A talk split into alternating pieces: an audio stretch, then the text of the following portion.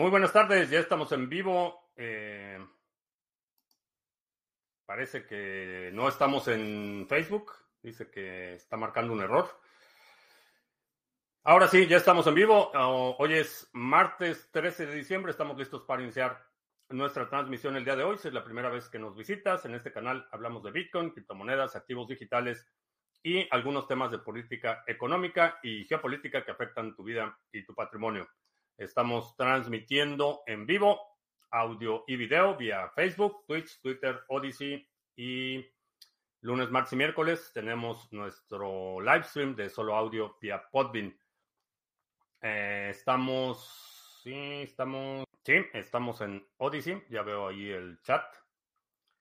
Eh, eh, Pepón Gil en Lo Más Frías ¿Qué tal? Sí, tenemos el, pre-show, por si no lo habías escuchado, tenemos un pre-show en YouTube.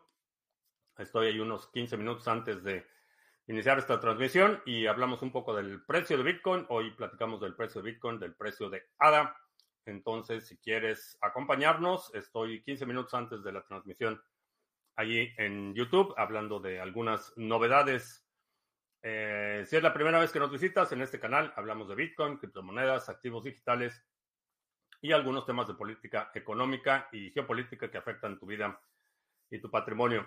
Eh, ya estamos listos para comenzar. Eh, Pepón Gil, Jack en la caja, ¿qué tal? Oscar en Criptos, Astrea, Christopher Shim, ¿qué tal? Excousen, buenas noches. Eh, la pintura del perrito es una llama y es la llama navideña. llama navideña. Eh, Hernán en Arica, o Arica, Arica. Por cierto, los chilenos deben estar muy contentos. El precio de, se disparó el precio de la tonelada de cobre hoy. Está subiendo el precio del cobre.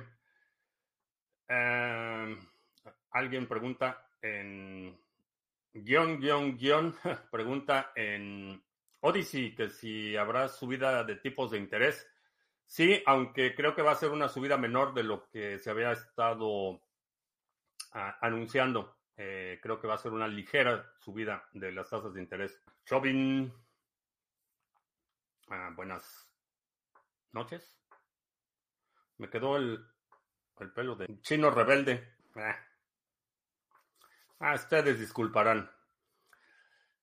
parece que la gente se está vivando y sacando sus criptos de Binance y otros exchanges. Sí, Creo que eh, ha habido una salida de dinero bastante considerable de Binance y qué bueno, es una prueba de estrés. Vamos a ver si, si es cierto que tus fondos están SAFU o no.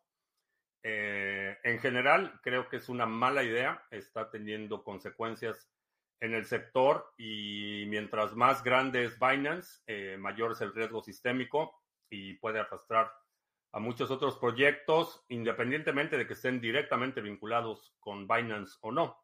Entonces puede arrastrar a muchos otros proyectos. Eh, otro de los eh, frentes que he visto es la parte del consenso. Hay un proyecto que estaban tratando de reducir el retorno eh, para los que estaban haciendo staking. El exchange, obviamente por su interés comercial, no participó en la votación y no pasó la propuesta. Eh, lo que quiere decir que este exchange, Binance, eh, controla una parte enorme del consenso. Para efectos prácticos, por su eh, abstención o voto activo, para efectos prácticos controla la red. No se puede dar ningún cambio al consenso sin la aprobación directa de Binance. Entonces eso es bastante problemático. Es un proyecto no tan grande, no tan, diría, importante en términos de proporcional al sector, pero hay que tomar nota. No es la primera vez que sucede que eh, Binance utiliza su stake para eh, atacar directamente el consenso de una red. Entonces, pues no tengas, no tengas eh, criptomonedas en exchanges, si quieres obtener un retorno, busca proyectos de prueba de participación delegada, tú mantienes la custodia de tus activos y con eso te evitas problemas. Ah, un conflicto que NIM va a haber otra moneda llamada NIX para recompensar a los validadores. No sé cómo va a estar la parte de la liquidez. Eh, necesito investigar a ver exactamente cuál sería el, el impacto que esta medida tiene. Eh, no es, vaya, no es algo fuera de lo normal. En el caso de Ontology, por ejemplo, es el mismo caso. Hay un token que es el token transaccional y el token eh, gas con el que se pagan las transacciones y se compensa a los eh, participantes del consenso. Entonces no es una medida así extraordinaria o, algo fuera de lo común. No es la única que lo hace. En general, no es mi opción favorita en términos de eh, política monetaria. No es, no es una situación excepcional, vaya subir tasas de interés. Sí van a subir, pero no tanto como habían estado subiendo. Mi lectura de la situación. Ah, Manuel Alcolchado, Alcolo... ya no sé leer. Eh, Manuel, en Argentina, ¿qué tal? Ah, ¿Qué opciones existen para administrar contraseñas? Hay, hay muchísimas opciones. Hay productos eh, de licencia comercial, hay productos open source. En general, cualquiera que tenga cierta reputación en el mercado va a ser una mejor alternativa que no tener ninguno.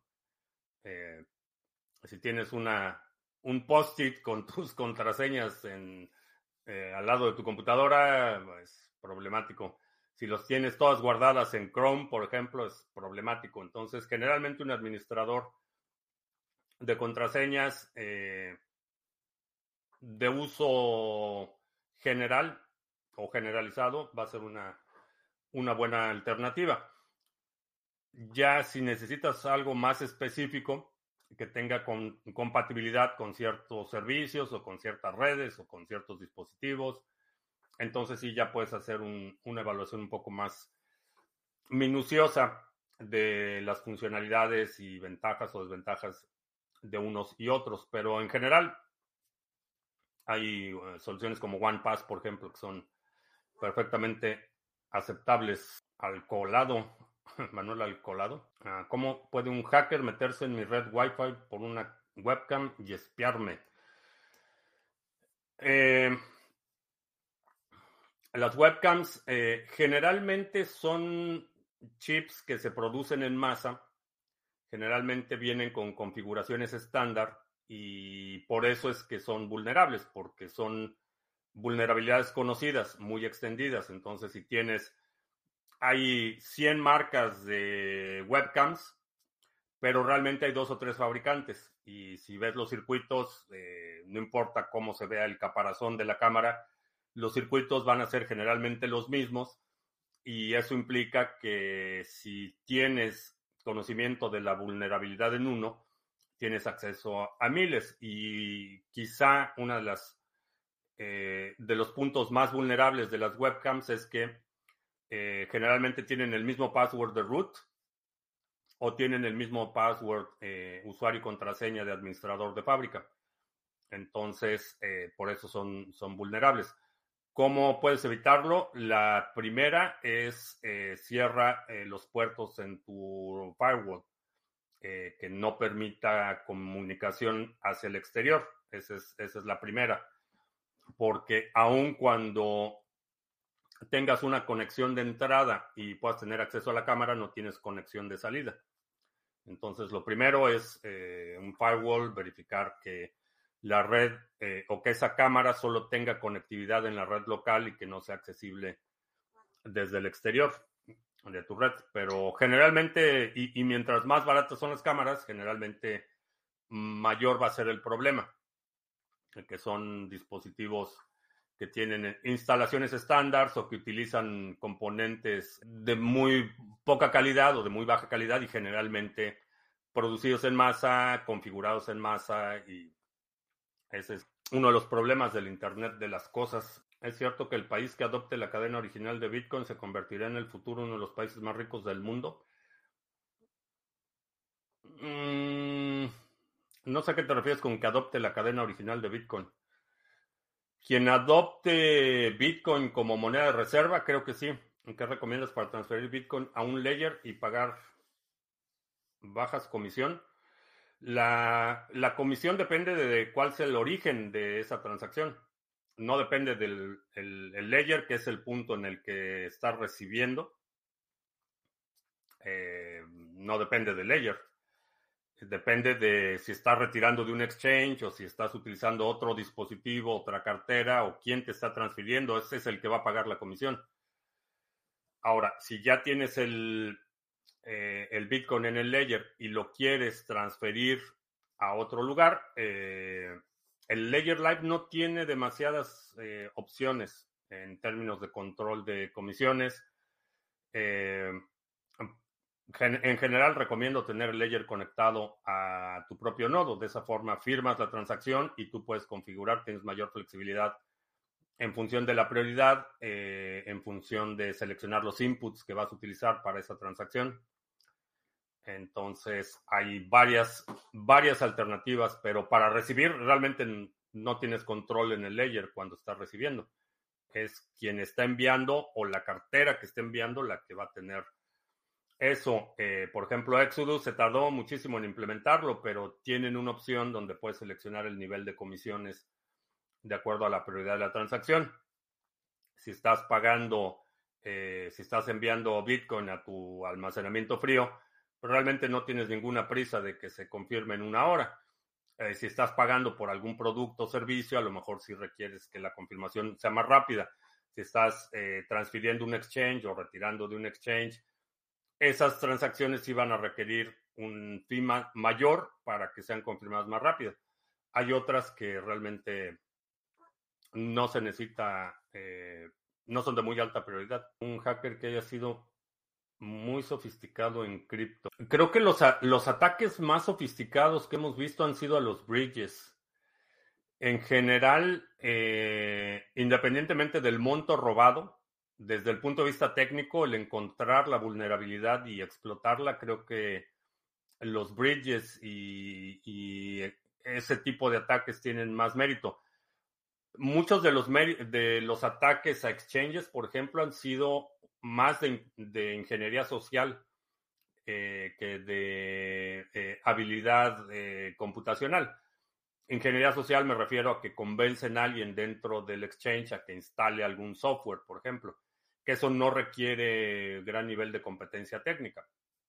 Lo que requieres es la parte de la ingeniería social creo que los bridges son los que, desde el punto de vista puramente computacional, son, tienen un poco más de mérito. De los seminarios que imparto, ¿en qué orden sugieres tomarlos? Depende un poco cuál sea tu objetivo, eh, qué, es, qué es lo que quieres aprender o cuál es el, la, eh, el área en la que te sientes un poco más, eh, tu conocimiento está un poco más, más débil. ese es un criterio que es, es lo que dominas menos y empiezas por ahí.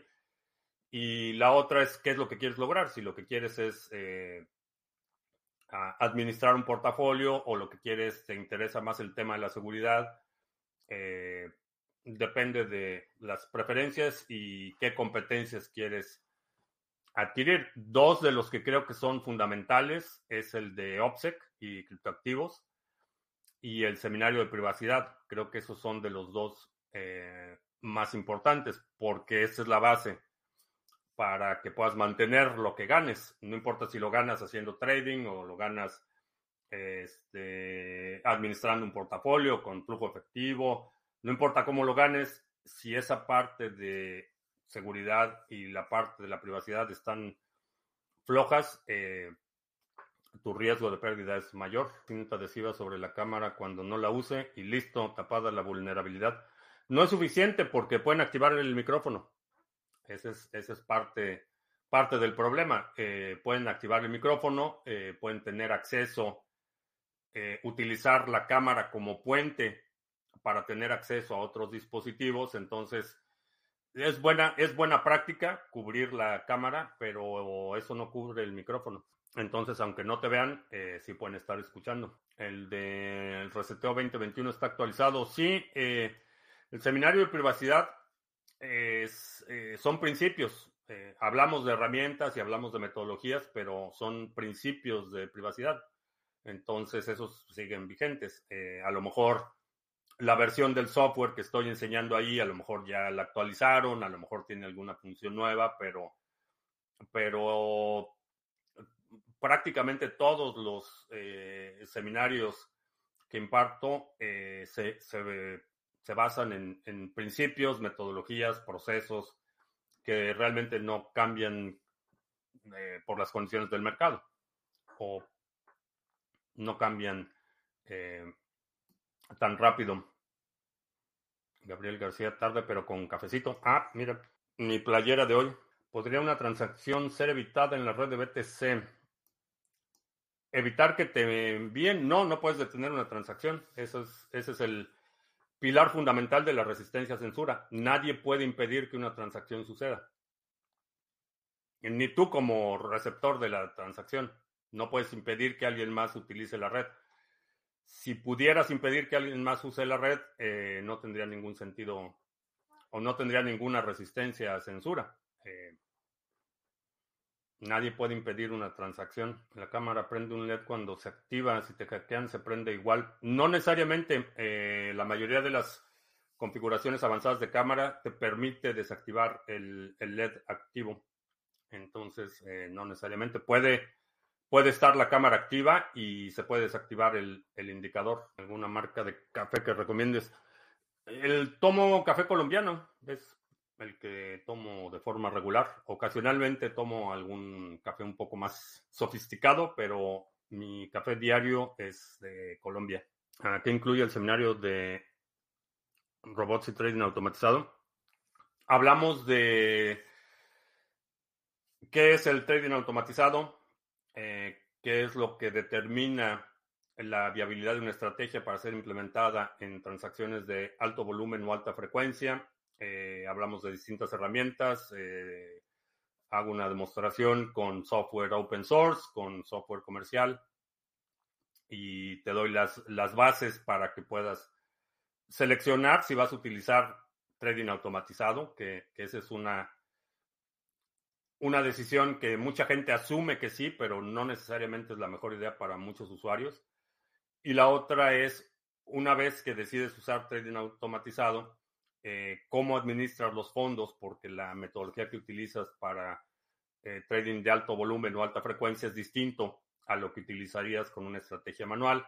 La parte de la administración de fondos, eh, la parte de las opciones que tienes en términos de determinar qué eh, robot vas a utilizar y la implementación.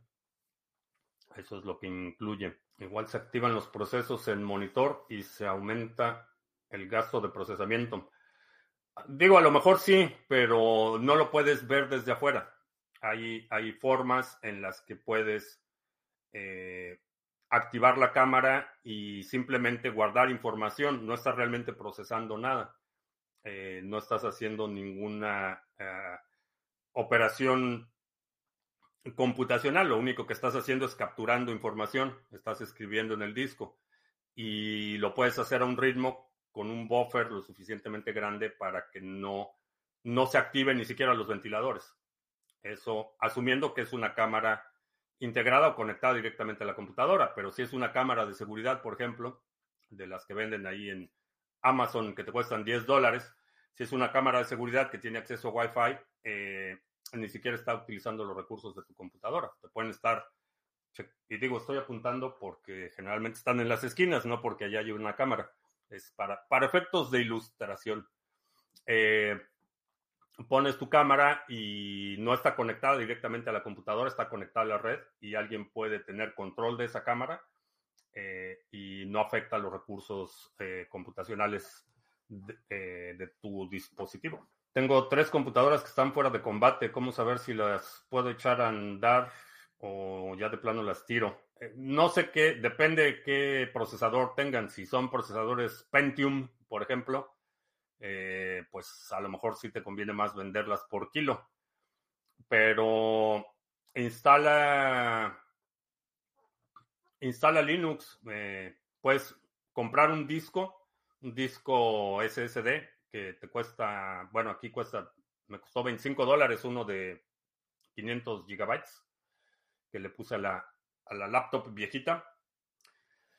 Eh, le instalas un disco nuevo, eh, asegúrate que tenga el máximo de memoria disponible, instálale Linux y ve si es funcional. Eh, esa sería una alternativa. La otra es que de las tres selecciones las mejores partes y armes una que funcione bien. Esa sería la otra alternativa. ¿Qué es la segunda B? Las balas del Bitcoin es la primera B, balas es la segunda B Bolillos es la tercera. Botica y biblioteca, que son las áreas en las que creo que puedes minimizar tu dependencia de sistemas externos. Eh, Bitcoin, la soberanía financiera, las balas, la seguridad de tu familia, tu seguridad personal, eh, los bolillos, que es el sustento, alimento, comida, etcétera, botica, que es eh, poder atender una emergencia médica, que no dependas de los servicios de emergencia, que puedas, particularmente una hemorragia es quizá eh, de las cosas que diría es prácticamente obligado que sepas eh, de tener una hemorragia, porque esa tienes tres minutos y adiós. Hay otros tratamientos médicos que puedes estabilizar, una fractura, por ejemplo, puedes estabilizar eh, y puedes pasar varias horas en lo que tienes atención médica especializada y no corres un, riesgo como en el caso de una hemorragia, por ejemplo. Eh, entonces, esas son la, botica y la biblioteca son conocimientos, habilidades, información que necesitas para poder eh, dejar de depender o depender menos de sistemas que en los últimos dos años han demostrado ser extremadamente eh, frágiles. A lo mejor tomo el café que se produce en mi finca en Colombia. Ah, pues no sé, no sé. Eh, si, si exportan a Estados Unidos, manda ahí unos costales firmados con un mensaje secreto y ya te diré si, si es o no. Los cubanos que café son las iniciales de sus características. Caliente, amargo, fuerte y escaso. Ok según mi experiencia, ¿sigue el bear, market o ya tocamos fondo y empezamos a recuperar? No, creo que todavía no tocamos fondo. ¿De qué están hablando? Eh, de Bitcoin, balas, bolillos, botica y biblioteca, de café, de Bitcoin, de criptomonedas, de computadoras, seguridad informática y dilemas de amor. Necesito reconsiderar el tema del café a propósito porque Apenas llevamos media hora de transmisión y ya mi taza va aquí. ¿Eh? Combina con mi playera. Mi taza va aquí. Y a veces de gallina, sí, también. Hoy un alumno se puso mal en el colegio, me acordé de lo importante que es saber actuar en momentos de emergencia. Eh, sí, ¿qué tan recomendable es utilizar el autenticador de Google? Es una mucho mejor alternativa que, por ejemplo, eh, autentificación de dos factores con mensajes de texto es de las peores alternativas que hay. Ah, cada vez se acerca más el cierre del gap de los 9000. Pues hoy se alejó, este, hoy está más arriba, está casi al doble de los 9000. Entonces, eh, no lo sé. Tengo una notebook que tenía Windows 7, si le instalo el 10 y funciona, y sí funciona bien. Ah, pues no sé de Windows, no, no uso Windows, vivo en un mundo Windows free, entonces no sé. Ah, tiene rato que no hablo de mi huerto. Ah, pues es que estamos en invierno, pero ya trasplanté de los tomates atómicos, que me costó un poco de trabajo establecer la planta. Eh, ya tengo seis clones eh, que sobrevivieron el proceso de clonación, ya están empezando a florecer, inclusive eh, uno ya empezó a florecer, entonces los voy a mantener en hibernación hasta la primavera y voy a trasplantarlos al jardín, pero pues estamos en invierno, ahorita no, no pasa mucho, eh, yo creo que ya para probablemente dos semanas más empiezo ya a preparar las semillas que voy a sembrar. Eh, tengo por ahí un, par de nuevas cosas que voy a probar este año. Eh, pero pues, es invierno y no hay, no hay mucha actividad. ¿Compras en granos de café y lo mueles? Eh, no, lo compro ya molido. Eh, por la cantidad industrial de café que consumo, necesito que venga ya molido. La taza hace combinación del cuadro. Eh, sí. Es la llama navideña. ¿Cuál será el precio que consideras que podría estar el fondo de Bitcoin? El precio de fondo es posible que ya lo hayamos superado. Es posible. Eh, honestamente, con el volumen que veo y con lo que ha pasado con FTX y el colapso de Celsius y el colapso de Nexus y BlockFi y, toda la presión regulatoria y los precios eh, que rayan en la obscenidad en términos de costo energético, el precio se ha mantenido sorprendentemente sólido. Eh, creo que es probable que ya, ya hayamos visto pasado el fondo. Ahora, eso no quiere decir que de inmediato empiece el proceso de recuperación. Creo que todavía vamos a ver movimiento lateral eh, en, este, en este rango y a lo mejor algunas bajadas, así como vimos la subida de hoy.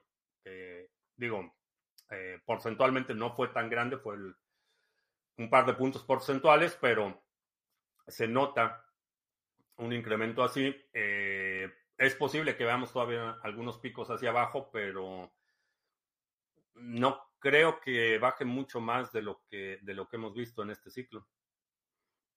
Hay gente que dice que vamos a cerrar el gap de los 9000. No estoy convencido. Eh, no hay ninguna ley eh, universal. no es como la gravedad que diga que se tiene que cerrar el gap de los 9000. Es un patrón que se ha observado en el mercado, eh, en los mercados futuros, que los, los gaps tienden a cerrarse, pero eh, de la misma forma que eh, Bitcoin ha demostrado una resistencia excepcional, puede que sea la excepción a la regla. Un Bitcoiner se implanta un chip de Lightning Network para realizar pagos con BTC con la mano. No me hace demasiado sentido. Eh, porque el, pago es eh, broadcast. Entonces, para que tú puedas, en este momento, para que tú puedas hacer un pago en Lightning Network, alguien te tiene que dar una factura y tu pago es en respuesta a esa factura. Entonces, no estoy seguro cómo funcionaría esa tecnología, porque el chip no tiene elemento de captura visual. Tendrías que comunicar vía radio o el, eh, es vía radio. El punto que recibe el pago necesitaría comunicarle al chip vía radio la solicitud de pago, es decir, transmitir la factura del punto de pago al chip para que la transacción se pueda concretar. Entonces, no estoy muy seguro cómo funcionaría eso, pero un eh, Androide. Eh, ¿Qué me recomiendas para organizar una comunidad para enfrentar problemas de delincuencia y crimen organizado? Eh, lo primero es ir identificando en tu área de influencia quiénes son los más afectados. Y en lugar de hacer lo que siempre hacen los políticos, que es ir a dar soluciones, eh, coordinar con la gente que es más vulnerable o que ha sido afectada en mayor medida por el crimen, eh, organizarse, buscar, buscar soluciones eh, que involucren a la comunidad. el crimen organizado es una señal de un Estado fallido. Entonces, considera, considera esa alternativa, empezar a hablar con los más afectados y, ver cuáles son las opciones que ven, eh, cuáles son las soluciones que proponen, eh, ir tomando. La primera es la comunicación, eh, establecer redes alternas de comunicación con la comunidad, que, pueda notificar si hay algún incidente y que la comunidad como grupo pueda responder. Ahora, enfrentarse al crimen organizado no es un asunto que se deba tomar a la ligera. estás enfrentando gente dispuesta a utilizar violencia y necesitas determinar si tú también estás dispuesto a utilizar violencia para eh, contener ese problema. Pero empieza por hablar con los más afectados y ver qué, qué alternativas que no involucren a los corruptos de siempre, porque si la, la solución es que la policía municipal vigile más, pues olvídalo. ¿Hasta qué punto confías en la noticia de la energía nuclear? Eh, la hipótesis se ve bastante sólida. Eh, desde el punto de vista técnico, la, la, explicación tiene sentido. ¿Qué es Simple Swap? Es el exchange con el que colaboramos para dar intercambios entre criptomonedas sin KYC. Escuché que BTC en sus inicios dejó un gap de 2 dólares. No siempre se cierran. No, los gaps son en futuros. Eh, o, la, la, norma aceptada o, la, o el patrón que se ha observado es con los futuros. Ese gap de los dos dólares no era en el mercado de los futuros, era en el mercado de spot. Entonces, sí, en el mercado spot puede haber cualquier número de gaps, pero es particularmente en los mercados futuros y a ese nivel de precio no existían los futuros de Bitcoin. Que el presidente del Club de la Próstata Inflamada demanda anuncios. Sí, y pues yo demando café, así es que vamos a hacer una pausa porque necesito tener mi, mi backup de café para que me dure la, el pre-show y la transmisión normal. A estas alturas ya deberíamos descartar el escenario de una bitcoinización generalizada de la economía y visualizar Bitcoin como un asunto de nicho. Eh, no. No, uh, una de las razones es porque aun cuando no sepas que estás utilizando Bitcoin, vas a utilizar Bitcoin. Eh, de la misma forma que en, en sus inicios, el protocolo de voz por Internet era algo muy especializado, requería, requerías equipo especial para utilizarlo. Hoy en día, eh, si haces una llamada fuera de tu zona geográfica inmediata, fuera de tu ciudad, estás utilizando el protocolo de voz sobre IP y ya no necesitas ni dispositivos ni nada. Ha sido integrado totalmente al, a, a, la infraestructura. Eh, creo que con Bitcoin va a suceder lo mismo. Vas a eh, transferir fondos de un lugar a otro eh, vas a estar utilizando la red de Bitcoin sin que sepas qué es la red de Bitcoin o que sin que tengas que dominar nada de Bitcoin. Esa es la solución. O ese es el estado en el que realmente podríamos hablar de una adopción masiva. No, no pensar en una adopción masiva en el estado actual de la tecnología. Eh, de la misma forma que el correo electrónico, lo he, lo he dicho muchas veces y perdón por la redundancia, quienes siguen las transmisiones, pero cuando empecé a utilizar correo electrónico en la universidad, era una terminal Unix y tenías que saber línea de comando para enviar y recibir correos. Si hubiera pensado que en ese estado de desarrollo de la tecnología iba a ser de adopción masiva, pues, pues no, no podíamos ni hacer que los de el edificio administrativo de la universidad lo usara. Eh, pues no, era, no era viable pensar que iba a ser de adopción masiva en ese estado de desarrollo. En el estado actual de desarrollo, a lo mejor no. Si tienes que eh, eh, entender de llaves privadas y todo eso, si la, eh, la infraestructura que requieres o el nivel de conocimiento que, que, requieres es como es el día de hoy, no, sería, sería poco viable pensar una adopción masiva. Pero como ingenieros eh, desarrollamos soluciones para reducir la fricción de tal forma que en el futuro tener tu propio Bitcoin sea extremadamente fácil, sea como hoy mandar un correo diciéndole a Siri que mande un correo a alguien. O Alexa, manda un correo y, y ya. Es tan fácil como eso. Ya no necesitas toda la el acceso a la terminal de Unix y saber líneas de comando, etc. En su estado actual, eh, no, pero no, no permanece en su estado actual. Bueno, vamos a hacer una pausa para anuncios rápidamente y para rellenar café. Así es que los dejo con una bon bonita pantalla de la página de Sarga. Si tienes criptomonedas y quieres obtener un retorno participando en el consenso de los protocolos, aquí está la página de Sarga, que somos operadores profesionales de pools de staking. Tenemos el pool de Cardano, Waves, Harmony, Band. Eh, tenemos un eh, nodo mixer en la red de NIM y eh, puedes participar en el consenso, recibir recompensas sin perder la custodia de tus activos. También tenemos otros proyectos, pools de minería y, eh, por ejemplo, el OTC Trading Desk, que te permite comprar y vender criptomonedas por fiat, peer-to-peer, sin intermediarios, sin KYC. Chécalo, eh, toda la información está en la página sargachet.cloud.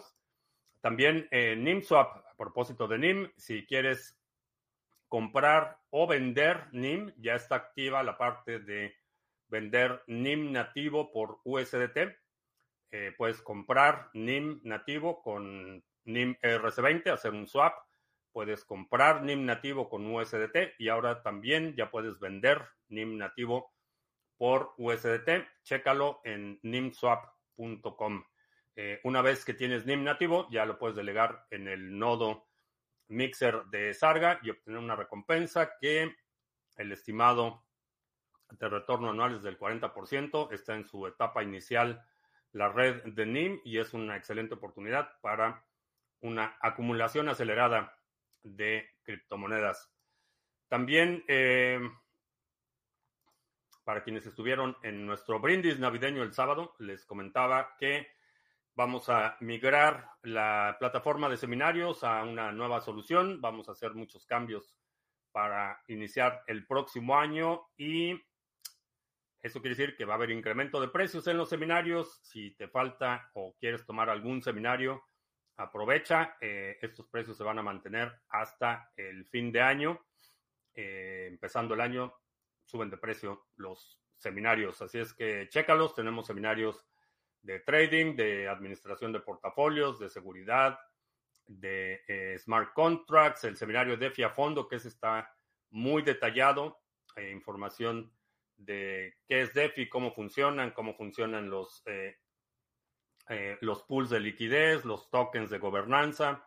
Eh, son dos sesiones bastante intensas de todo lo que tiene que ver con el mundo DeFi, en qué criptomonedas invertir, un seminario en el que explico con todo detalle la metodología que utilizo para determinar en qué criptomonedas voy a invertir, dónde pongo mis fondos y en ese seminario explico la metodología con todo detalle. Chécalo en criptomonedastv.com, diagonal tienda.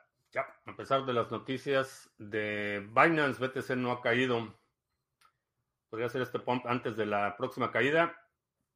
Como posible, es posible. ¿Cómo sería lo de establecer jurisdicciones distintas al lugar que uno reside? Eh, eso sería pagar, para pagar impuestos. ¿Cómo recaudarían los impuestos los gobiernos locales? Eh, estamos hablando de un escenario de una reorganización. Eh, hay, por ejemplo, algunos casos de ciudades incorporadas. Depende mucho del país en el que estés y, de otras circunstancias, pero de la misma forma que, por ejemplo, en el periodo, eh, buena parte de la Edad Media y hasta probablemente el siglo XVIII, principios del XIX, por ejemplo, las iglesias tenían una jurisdicción propia eh, la mayor parte de las iglesias, eh, principalmente la iglesia católica, tenía una jurisdicción propia. No le respondía a las autoridades locales, las autoridades locales no tenían ninguna jurisdicción. Eh, por ejemplo, las embajadas son otro caso más moderno. Los estados soberanos tienen embajadas y aunque la embajada está físicamente en la ciudad X, en la ciudad capital X, la embajada es un espacio territorial separado de la jurisdicción local. Ese es un ejemplo. O otro ejemplo son algunas capitales que son distritos federales, donde la jurisdicción hay un hay una eh, se, se sobreponen jurisdicciones. Tienes una jurisdicción federal y una jurisdicción local en el mismo espacio físico. Entonces, algo similar piensa en, embajadas de Bitcoin, donde el territorio físicamente está en un lugar, pero jurídicamente eh, responde a una entidad separada de la jurisdicción local. El Yuyo en la carretera en Venezuela la Vieja, ¿qué tal? El link de la grabación de la grabación del sábado está en YouTube como un video no listado, entonces no sé. No sé si sea problema de tu conexión. Obviamente los gobiernos y bancos no se quedarán de brazos cruzados ante la expansiva influencia de Bitcoin. ¿Visualizas el uso de la violencia, incluso evitar el progreso de Bitcoin? Sí, es posible. ¿Cuál es la diferencia entre minar y hacer pools de stake? La diferencia, la minería es una actividad que estás dando, estás poniendo capital físico, infraestructura computacional para dar un servicio a la red. Estás comprometiendo dinero en la forma de computadoras o tarjetas gráficas o mineros. Eh, ese es el compromiso que estás dando a cambio de ese servicio que estás dando a la red, recibes una recompensa en la forma de las monedas que estás minando. Los pools de stake funcionan distinto porque el principal compromiso no es tanto la infraestructura física, sino la cantidad de dinero que estás comprometiendo para eh, participar en la validación de transacciones. Entonces, esa es la diferencia. En uno estás eh, comprometiendo capital digamos, líquido, en otro estás comprometiendo infraestructura, pero al final implica un compromiso para dar un servicio a la red y a cambio de dar ese servicio a la red recibes una compensación en la forma de nuevas monedas minadas o en la forma de comisiones por bloque o transacción dependiendo de cada red. CBB en Orlando nos está viendo ahí en Odyssey. ¿Qué quiere decir cuando dicen llenar un gap? Eh, en los mercados futuros, los mercados futuros operan en horarios eh, de mercado. Eh, dependiendo de dónde esté, abren el lunes en la mañana y cierran el viernes en la tarde. Entonces, generalmente entre el viernes en la tarde que cierran y el lunes que vuelven a abrir, no hay actividad. hay algunas excepciones. Y un gap se da cuando, por ejemplo, el viernes a las 2 o a las 3 de la tarde que cierra el, mercado eh, bursátil y que cierran los futuros, el viernes a las 3 de la tarde cerró a 5.000, por ejemplo. Y el lunes, cuando abren los mercados, abre a 7.500. Quiere decir que hay una diferencia de precio entre el precio de cierre previo y el precio de apertura siguiente. Eso es un gap porque no hay ninguna actividad registrada en ese intervalo. Los gaps pueden ser a la baja o, a la alza. En este caso, por ejemplo, cerró a 5.000 y abre a 7.500. Ese es un gap hacia la alza. Puede suceder al revés. Puede suceder que el viernes cierra a 7.500 y el lunes abre a 5.000. Ese gap es al que se refiere cuando hay una diferencia de precio, eh, se interpreta como que hay una, un rango de precio que el mercado todavía no ha resuelto. Hay una incertidumbre. ¿Cuál es el precio real del activo entre el precio de cierre y el de apertura? Que pudiera ser en cualquiera de los dos sentidos. Ese es un gap. Y lo que hemos observado en los mercados futuros es que esos gaps, esas diferencias de precio que son eh, espacio temporal de descubrimiento de precio no resuelto tienden a resolverse. Esa es la, premisa. En la segunda capa de BTC de Lightning Network hay personas que dicen que es, que es un retroceso y que está centralizada. Eh, sí. Hay personas que dicen eso y están equivocadas. Eh, no es un retroceso, es una red no permisionada. es una red que efectivamente tiende a, concentración de infraestructura, eh, pero no es una red centralizada, es, una red de nodos, es una red donde cualquier persona puede poner su propio nodo y competir en igualdad de circunstancias. Entonces, eh, no, no es centralizada y no, de ninguna manera es un retroceso. Retroceso lo que hizo Ethereum, por ejemplo de cambiar de proof of work a proof of stake, lo único que hizo fue incrementar significativamente el nivel de centralización de la red de Ethereum. Y cuando dicen llenar el gap, es ese descubrimiento de precio en ese rango. Que quiere decir que va a volver a visitar el precio de, de apertura y el precio de cierre.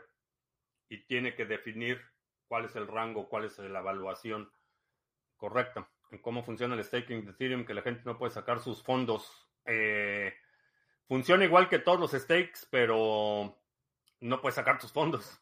no, hay, no hay una función de retiro de fondos. Ese es Esa es la diferencia. Ah, sobre la stablecoin algorítmica del ecosistema de Cardano. Todo depende del algoritmo. En, el caso de las monedas algorítmicas, eh, la pregunta es qué es lo que soporta el precio eh, o cómo se determina el soporte de precio. Por ejemplo, en, en DAI, eh, hace un par de años hubo un problema serio porque falló un oráculo, que era parte del cálculo que determinaba la, estabilidad del precio. Depende del algoritmo. Si es algorítmica, depende del algoritmo que está eh, soportando el precio. Puede ser bueno o puede ser malo. En general, la idea de las stablecoins me parece una mala idea. Me parece una premisa equivocada desde el inicio. No importa si es una stablecoin basada en el dólar, en el peso mexicano, en el yuan, eh, en el yen japonés o en la libra esterlina, no importa.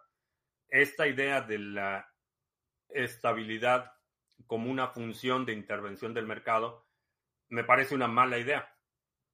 Por principio, no importa si es algorítmica o es basada en dólares. ¿Contemplas alguna señal o indicador que te haga seriamente pensar que este momento es de trazar una estrategia de salida del tema cripto? ¿Salida a dónde? Esa es la, la pregunta. Salida dólares, salida franco suizo, oro, no. Mi salida es por la vía testamentaria y no tengo planes por ahora. Leí que Japón, a pesar de tener inflación, no ha subido tasas de interés. ¿Esto es mejor o peor que lo que está haciendo la Reserva Federal y el resto de los países? La situación con Japón es totalmente distinta al resto de los países. Eh, Japón experimentó en los últimos 20 años lo que la mayoría de los países europeos van a experimentar en los próximos 10, que es una contracción de la demanda interna y una contracción del consumo interno. Estados Unidos está en una situación totalmente distinta a la de Japón, entonces, eh, por el hecho de que le haya funcionado a Japón, no quiere decir que le vaya a funcionar al resto de los países, porque ni la situación económica es la misma, ni la fase de contracción de la demanda y pirámide poblacional es la misma. No es una buena medida lo que, o no es una medida que puedas aplicar a otros eh, países. La sensación de Ethereum puede resultar que en el futuro haya más Ethereum. Eh, sí, considero que ayer me tiraron la transmisión. No lo sé, no sé si me tiraron la transmisión, pero me llama la atención que no es la primera vez que estoy tocando temas espinosos y pues algo como fuente de proteína, ¿qué tal son las cabras? ¿Necesitan mucho espacio? No, pues eh, hay cabras pigmeas eh, que pues no necesitan mucho espacio, de hecho son del tamaño de un, un perro pequeño. Entonces están las cabras pigmeas. Eh, en general, si vas a tener, bueno, ovejas, creo que a lo mejor sería un poco más, más fácil de manejar, son menos, menos eh, propensas a hacer desastres las ovejas, menos destructivas y más fáciles de manejar, sobre todo si tienes, por ejemplo, eh, niños pequeños o cosas así. Las cabras tienden a ser un poco más impredecibles. Al fin no, no quedó en nada la supuesta dictadura de China. Me hicieron unas pequeñas propuestas, ya levantaron todas las restricciones. Se quedó el régimen americano sin propaganda.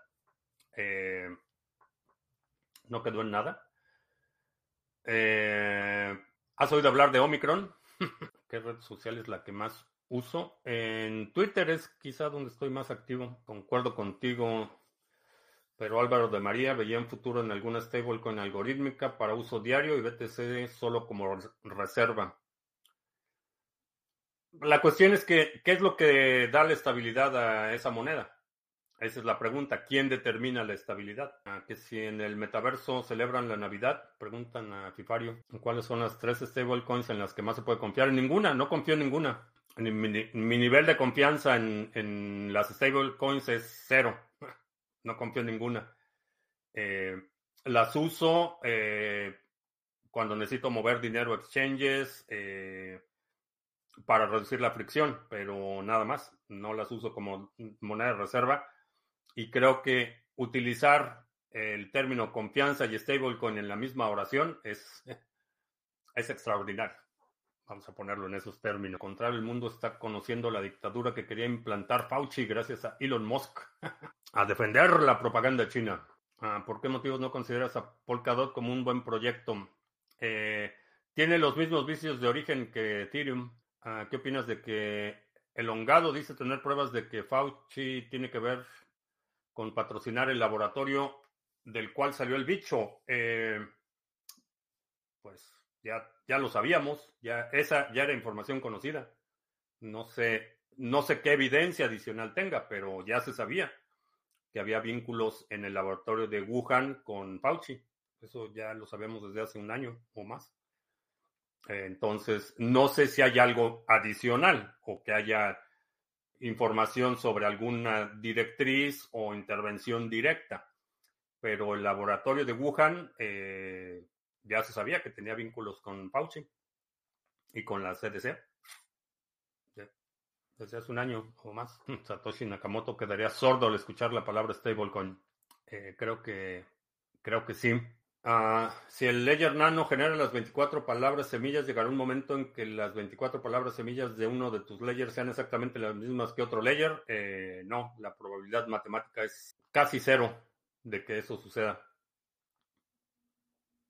Porque son 24 palabras de una lista de, no me acuerdo cuántas son del EIP, del BIP, eh, creo que es el 92. No recuerdo ahorita cuántas son, palabras son, pero tendrías que multiplicar todas las probabilidades y de que tengas las mismas 24 palabras es prácticamente cero. Eso sería una colisión, quedando pocos argumentos para defender al régimen norteamericano. Ah, que me están quedando pocos argumentos. No defiendo al régimen, no, no defino, no, no defiendo a los gobiernos. Mi lealtad es a las ideas, no a las personas. Hay gente que hace cosas que se alinean con lo que pienso que es bueno, justo y correcto, y hay gente que hace otras cosas. Defiendo ideas, no defiendo a personas, mi lealtad no es a, a, las personas, es a las ideas. Entonces hay cosas que apoyo en un gobierno, hay cosas que repruebo, pues la mayoría de las cosas las repruebo en un gobierno, pero porque mi lealtad es a las ideas, no es a las personas. No soy no soy fan de un equipo. Soy fan de ideas, no de personas, o de grupos, o de gobiernos. ¿Cuántas veces puedes ver las 24 palabras de Ledger después de generarlas? Me acuerdo. Hace mucho que no inicializo un Ledger, entonces. Creo que hasta que le das siguiente te mantiene la. Mantiene la palabra en la pantalla. Pero no, la verdad es que no me acuerdo. Las palabras clave son las 24 palabras. Eh, son las semillas con las que se genera una llave privada, un par de llave privada y pública. El régimen va a entregar a su aliado Sam de FTX para calmar las aguas. No sé qué vaya a pasar con eso. Eh, definitivamente Bahamas va a tener una, va a sacar una buena negociación de todo este asunto. Eh, tienen, tienen alguien que sabe mucho, entonces le van a sacar jugo. Mal harían en no, no exprimir esto hasta el último hasta la última gota. Pero pues como todos los criminales y corruptos, por mí que lo encierren de por vida. No tengo ninguna. Y si se lleva entre las patas a quien se lleve, pues que se los lleve. Por criminales y corruptos. Me parece que después de confirmarlas no las vuelves a ver. Pero no sé si se puede forzar a que las muestre. No sé de ninguna forma que puedas forzar a que las muestre y sería una mala idea tener esa función. Una vez que se generan, eh, no se guardan en ningún lado en el ledger. En la, generas, tienes la lista de palabras. Con esa lista de palabras se genera la llave pública y privada y eso es lo que guarda, la llave pública y privada. No guarda las palabras. Si quieres restaurar el equipo, lo que haces es introducir esas mismas palabras eh, y te vuelve a generar el mismo par de llave pública y privada.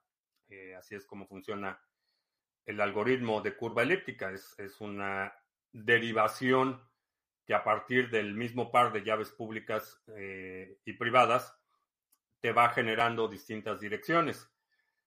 Entonces, no las guarda, no están guardadas en ningún lugar en el ledger.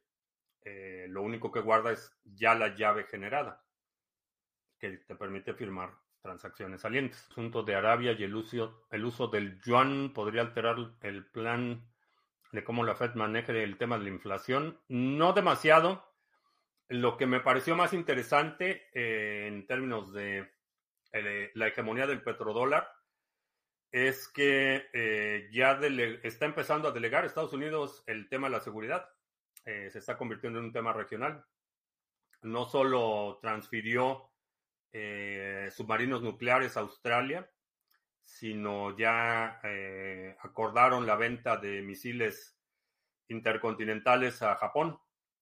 Entonces, eso es lo que, lo que está sucediendo y, parte de lo que sostuvo la economía o, la, el balance del petrodólar eh, posterior a la Segunda Guerra Mundial fue que Estados Unidos era el garante de la, del comercio del petróleo, era el garante de la seguridad de Arabia Saudita, principalmente.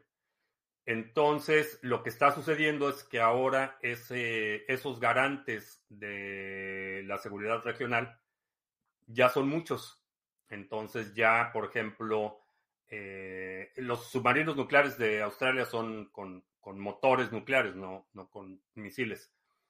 Entonces, lo que está sucediendo es que ya hay muchos actores que pueden poner presión a nivel regional. Eh, creo que es un reacomodo bastante interesante. En, en lo del Petroyuan, no sé cuánto tiempo les vaya a durar el gusto, porque históricamente China ha tratado de ganarse las simpatías de los países productores de petróleo y la verdad es que nadie quiere ser como China y eso es algo que culturalmente representa una enorme barrera para que China pueda proyectar influencia en el exterior. Nadie aspira a ser como China, es una, una realidad. Hay gente que en su momento todos aspiraban a ser como el imperio español, todos aspiraban a ser como el imperio británico, todos eh, durante los 70s, 80s, hasta los 90s, eh, los países comunistas aspiraban a ser como Estados Unidos, Coca-Cola, Pepsi y McDonald's. Entonces, eh, y esto va hasta la época de los romanos, en el periodo clásico, los, las ciudades-estado aspiraban a ser como las ciudades del imperio. Eh, el convertirse en ciudadano romano era una, una aspiración y eso permite la influencia política, cultural y económica global. Y, y digo global en el periodo de los romanos, regionalizada. Lo mismo con el imperio mongol entonces hay un componente aspiracional que es necesario para que puedas ejercer influencia cultural global y China no lo tiene.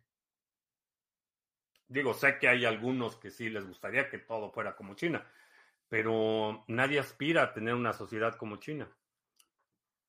Independientemente de lo que opines, que está bien o que está mal, es una realidad. Entonces, eh, muchos países que se pueden estar beneficiando de iniciativas como la Ruta de la Seda, presentan una barrera de adopción cultural enorme. Hay una, una barrera que los chinos no han sabido cómo, eh, cómo lidiar con eso. Entonces, aunque han gastado cantidades obscenas de dinero tratando de comprar simpatías en todo el mundo, pues la realidad es que no, no les está funcionando. Te vienen los petrollones y la caída del narcorégimen. ¿De dónde vienen los precursores químicos de las metanfetaminas?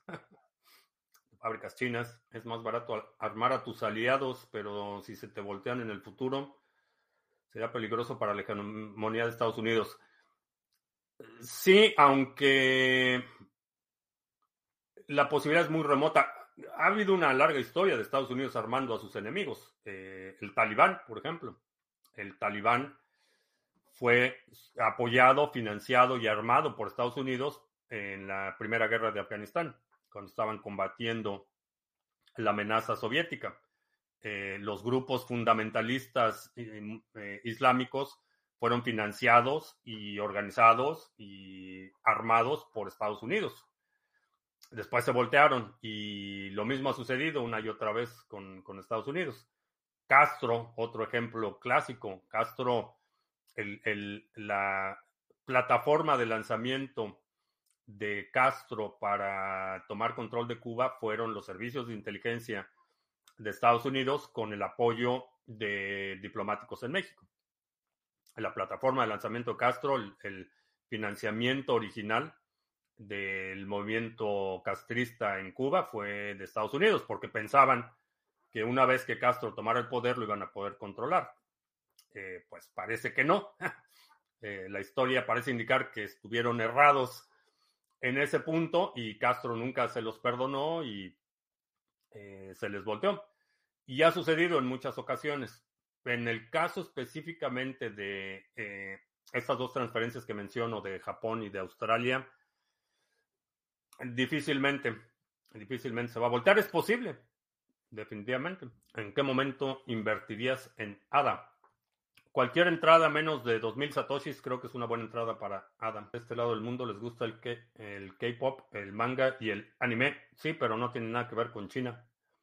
Eh, son producto, el K-pop es coreano y el manga anime es principalmente japonés, no son chinos. La caída del narcorégimen es de Venezuela o de México. Sí, los dos son narco, regímenes. China puede ser una superpotencia sin exportar su cultura. No, no puedes, ese es, ese es exactamente mi punto. No puedes ser superpotencia del mundo sin exportar tu cultura.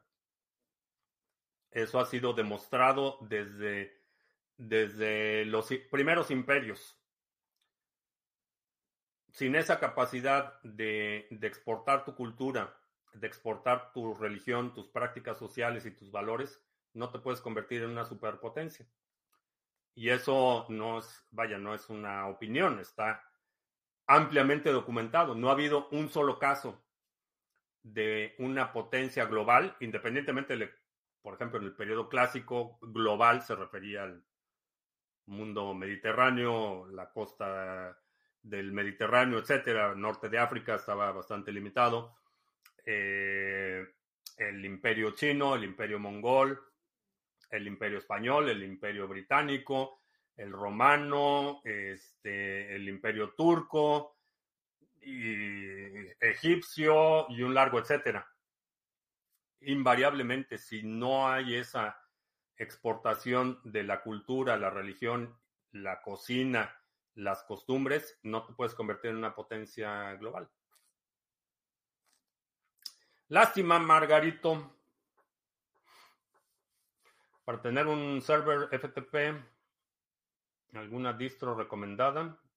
Eh, si únicamente vas a tener instalado el servidor, eh, utilizaría eh, para funciones de servidor SUSE, sería una buena, o Red Hat, sería otra buena, buena opción. Sí, SUSE Linux o Red Hat para funciones de servidor. No Windows, no ponga servidores en Windows. Esa es la única recomendación. Eh, ¿Cómo funcionaría que Jamaica utilice a SBF para una buena negociación? No es Bahamas, no es, no Jamaica. Eh, es básicamente una herramienta de negociación diplomática. Eh, Estados Unidos lo quiere extraditar y entonces Bahamas va a decir, ah, pues sí, pero primero tiene que enfrentar proceso legal aquí violó también nuestras leyes, eh, el proceso se puede llevar un par de años, entonces Estados Unidos le va a decir, bueno, pues mira, me urge que venga el muchacho, entonces vamos a darte este privilegio o te lo cambiamos por este otro corruptazo o, te permitimos que hagas negocio con X compañía y empieza, es un arma de, negociación diplomática. Eso es eh, generalmente los, los prisioneros de perfil alto y de conexiones políticas, a China le queda el complejo de ser potencia, comenzando por el aprendizaje de su idioma como segunda lengua.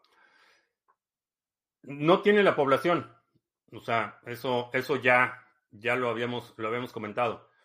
Eh, China va en un franco declive. Eh, se está reduciendo su población de forma acelerada y aunque todavía tienen mucha gente, no hay suficiente gente para sostener ni la producción ni el consumo. Entonces es una, una economía condenada a colapsarse.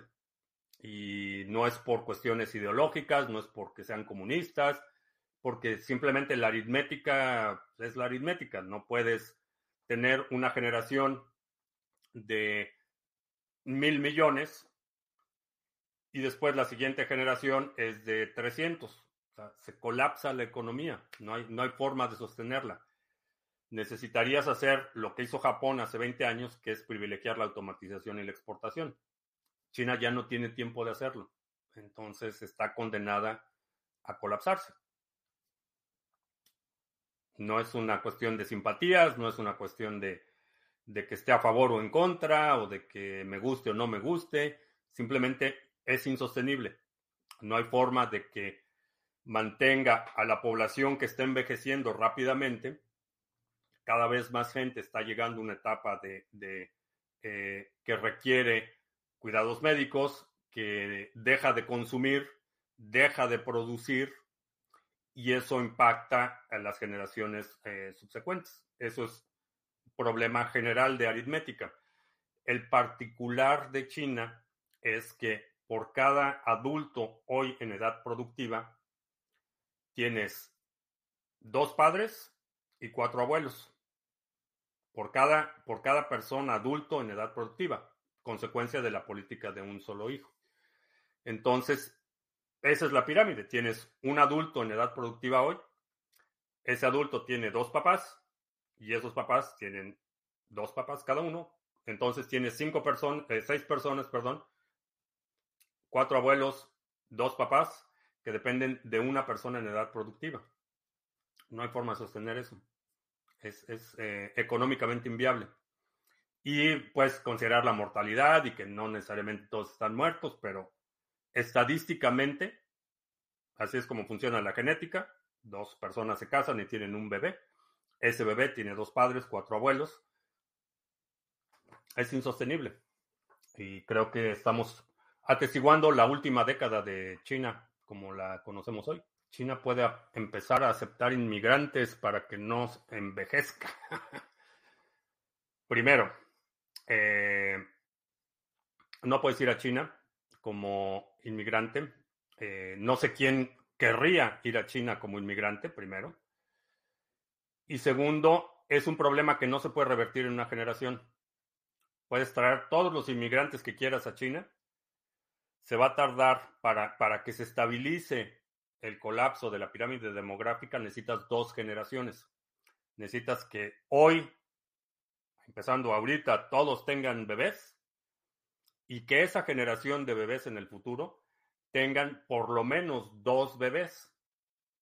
Entonces, estos, estas dinámicas eh, demográficas no es algo que pueda reemplazar en cinco años. Se, lleva dos generaciones. Eso es lo que Japón vio hace 30 años. Y es por eso que hace 30 años empezaron con esta aceleración de la automatización y de la exportación, porque sabían que esto venía. En el caso de China, Primero, China es un, lugar con una... Eh, es un etnoestado, tiene una mayoría étnica y cualquier otra minoría es suprimida, es marginada. No son muy fans de los inmigrantes, primero. Y segundo, repito, no es algo que pueda sustituir o que pueda reemplazar en, en cinco años. No importa cuánta migración traigas. Y la otra es quién se quiere ir a trabajar a China. Si tú estás en la India y, hablas inglés y no te vas a ir a la India a trabajar, si estuvieras en la carrera de la rata, ¿cómo saldría de ese ciclo? Flujo efectivo. Eh, pon a trabajar todo lo que puedas poner a trabajar y léete el libro El hombre más rico de Babilonia, que lo puedes encontrar gratis. Durante cientos de años la humanidad habla de la supuesta caída de China y nunca ha pasado. No sé qué humanidad ha hablado de la caída de China, China ha caído un par de veces. Entonces no sé, no sé de qué cientos de años hablas, pero, pero lo que te estoy explicando es, aritmética, no es, no es, eh, no es una cuestión ideológica, no es, no es que no me guste China, etcétera. Es simplemente los números no dan. Cuando las poblaciones se colapsan, el, el régimen se convierte insostenible. Y eso es lo que está pasando, es un colapso demográfico.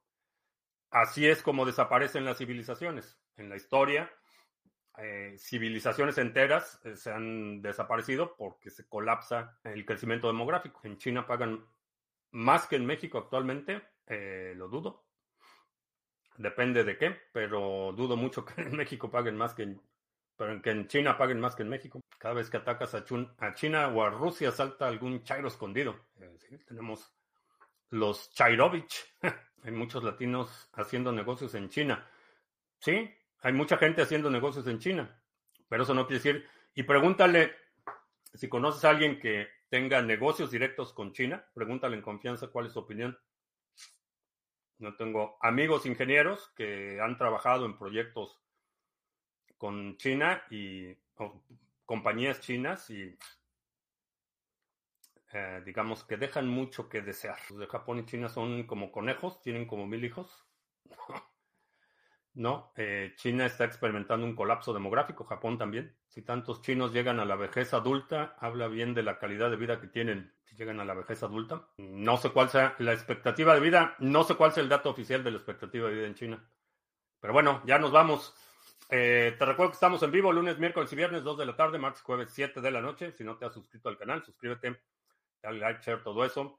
Los domingos publicamos nuestro resumen semanal. Si hay algún segmento de la transmisión de hoy que quiero sugerir para nuestro próximo resumen semanal, deja un comentario aquí abajo con la marca de tiempo para considerarlo. Y creo que ya. Por mi parte es todo. Gracias. Ya hasta la próxima.